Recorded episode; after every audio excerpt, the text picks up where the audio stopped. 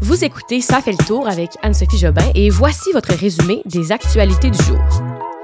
Un mois de guerre en Ukraine, un plan pour redresser le système de santé et la présence d'Éric Lapointe à un festival fait jaser. Bonjour tout le monde, j'espère que ça va bien. C'est sûr qu'il fait gris dehors, c'est pas très euh, encourageant pour continuer la semaine. Puis en plus, j'ai regardé la météo.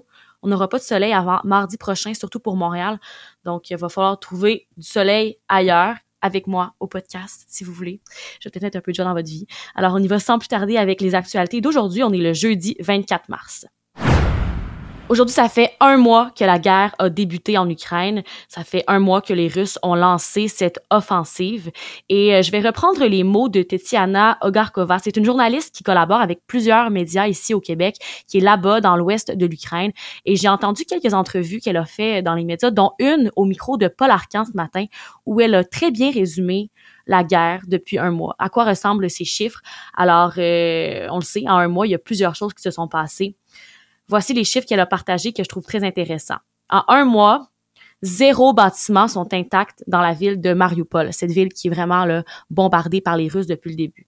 Il y a 121 enfants qui ont été tués, plus de 1000 bâtiments qui ont été détruits à Kharkiv, 87 bâtiments qui ont été détruits à Kiev, la, capitale, 3 millions et demi d'Ukrainiens qui sont partis à l'étranger et 12 millions qui ont été déplacés euh, à l'interne. Et en un seul mois aussi, ça c'est un autre, une autre donnée que j'ai lu euh, sur un, article de Radio-Canada, les Russes auraient perdu presque autant de soldats qu'en une décennie lors de la guerre en Afghanistan. Et euh, ça, c'est des chiffres qui sont bien sûr divulgués par certaines organisations. Les chiffres peuvent, peuvent varier d'une organisation à l'autre, mais juste pour vous donner une idée à quel point la guerre, là, en ce moment, frappe fort. Aussi, on estime une perte d'environ 500 milliards d'euros. On parle d'une perte économique pour l'Ukraine en termes d'infrastructure. Mais ça, c'est vraiment une estimation. Ce ne sont pas les données exactes. Vous comprendrez que c'est impossible pour le moment de savoir combien d'argent exactement ont été perdus lors de la guerre. Alors voilà un bilan énorme, un bilan dramatique. Et justement, aujourd'hui, euh, en ce un mois de guerre, mais ça concorde avec la rencontre à Bruxelles des pays membres de l'OTAN. Donc, c'est un sommet extraordinaire qui a eu lieu euh, en raison de la guerre en Ukraine. Donc, les dirigeants qui se rencontrent. Voici les informations importantes à retenir de cette rencontre aujourd'hui.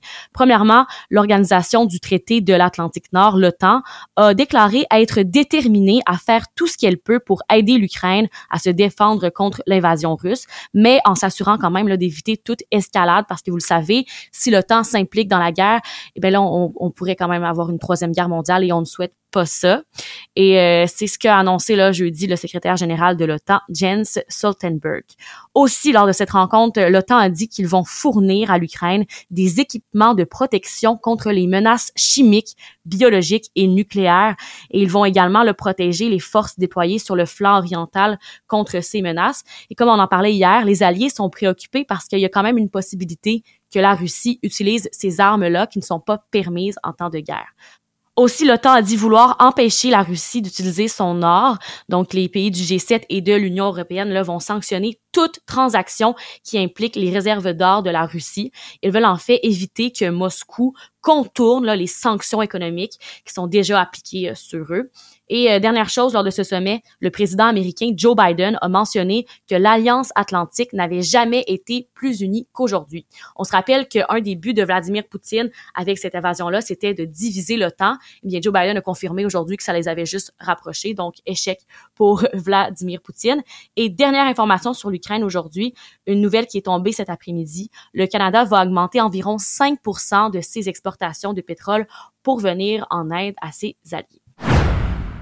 On le sait, notre système de santé ne va pas super bien au Québec. On l'a surtout réalisé lors de la pandémie de la COVID-19, hein, quand il y avait du délestage ou juste quand on se confinait à cause de la COVID-19 parce qu'il n'y avait pas assez de lits dans les hôpitaux. Et eh bien là, Radio-Canada a mis la main sur un plan de santé que Québec va mettre sur pied d'ici 2025. Alors, il se donne trois ans pour mettre ce plan-là sur pied. Euh, c'est un plan qui va vraiment renforcer et, euh, moderniser de façon significative la, manière dont la santé est gérée au Québec. Le document va être présenté au public le 29 mars, mais comme je disais, Radio-Canada a mis la main dessus. Je vous résume un peu ce que le plan prévoit. C'est assez long, fait que si vous voulez plus d'infos pour comprendre ce plan santé-là, vous pouvez quand même consulter le, le lien de l'article dans la description. Premièrement, le plan prévoit de changer le mode de rémunération des médecins de famille pour les encourager à prendre plus de patients. Parce qu'en ce moment, au Québec, il y a près d'un million de Québécois qui n'ont pas de médecin de famille.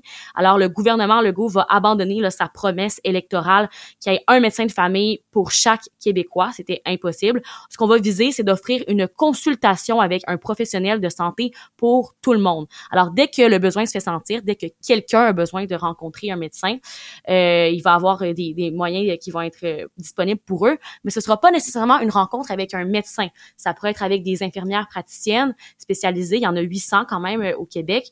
Ils auront, donc un rôle important à jouer là-dedans. Il y a aussi les pharmaciens, les ambulanciers là, qui pourraient avoir plus d'autonomie pour euh, aider les médecins de famille.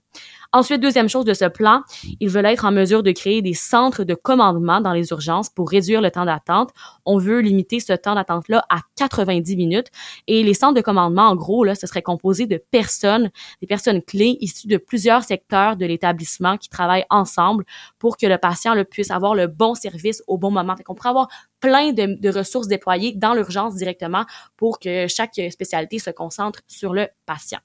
Aussi, Québec prévoit éliminer une fois pour toutes les temps supplémentaires obligatoires dans les hôpitaux. Hein, le TSO, dont euh, on a beaucoup entendu parler lors des vagues de pandémie, les, infirmières, les médecins qui devaient travailler des heures supplémentaires obligatoires. Alors, on veut enlever ça. Ce qu'on ferait, c'est qu'on aurait une capacité, une capacité, pardon, excédentaire d'employés pour couvrir les absences prévisibles. Il y aurait donc là une campagne de recrutement massif pour qu'il y ait plus de gens dans le système de la santé et que ben, on arrête de faire du temps supplémentaire. Comme je vous disais, c'est un long plan qui va être expliqué là, mardi prochain, le 29 mars. On a plus d'infos dans l'article de Radio-Canada qui est dans la, dans la description du podcast euh, juste en dessous. Journée importante dans le procès de Alexandre Bissonnette aujourd'hui. L'audience en cour suprême sur sa sentence a lieu aujourd'hui à Ottawa. Alexandre Bissonnette, c'est l'homme qui avait assassiné six fidèles musulmans à la Grande Mosquée de Québec le 29 janvier 2017. Et ça, c'est une étape importante, ce procès-là, pour la communauté musulmane, mais aussi pour tous les futurs auteurs de, meurtres multiples au Canada et leurs victimes, parce qu'il y a peut-être des choses qui pourraient être modifiées dans la loi. Je vous explique rapidement. Bissonnette s'est d'abord vu imposer 40 ans de prison avant de pouvoir demander une libération conditionnelle, mais là, la Cour d'appel aurait réduit à 25 ans cette période. Et suite à ça, le directeur des poursuites criminelles et pénales et le procureur général du Québec ont porté la cause en appel devant la Cour suprême. Donc, je vais pouvoir vous en parler encore plus en détail demain parce que là, on n'a pas encore les informations sur le procès qui est en cours à Ottawa. Donc, euh, à suivre demain.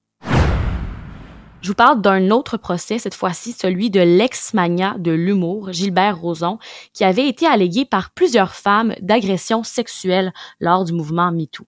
On se rappelle, il avait été acquitté par la suite. Mais aujourd'hui, ce qui revient dans l'actualité, c'est qu'un document de la Cour du témoignage de Gilbert Rozon a été rendu public. C'est à la demande des animatrices Julie Snyder et Penelope McQuaid.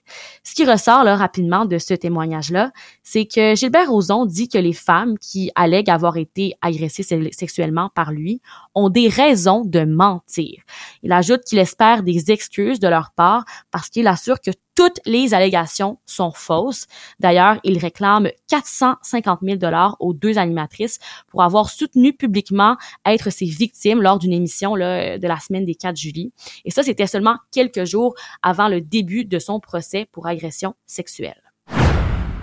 La présence du chanteur Éric Lapointe en tant que tête d'affiche lors de la 64e édition du Festival de l'érable de Plessisville le 30 avril prochain fait pas mal jaser aujourd'hui.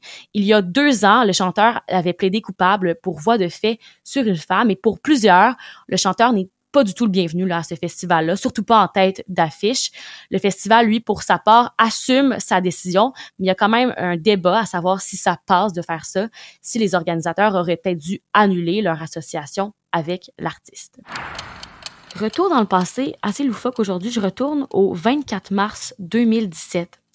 Il y a des gens qui ont essayé de faire un record mondial et le voici. Ils étaient 560 personnes qui se sont déguisées en fantômes et euh, ce qu'il voulait en fait, c'est gagner le World Record pour être dans le, livre des, des records Guinness pour être le nombre le plus élevé de gens déguisés en fantômes. Et ils ont réussi. Donc voilà, on finit avec ça aujourd'hui. Ça fait le tour des actualités du jour. On se retrouve demain vendredi pour le dernier résumé de la semaine. Alors, bonne soirée à tout le monde. À demain!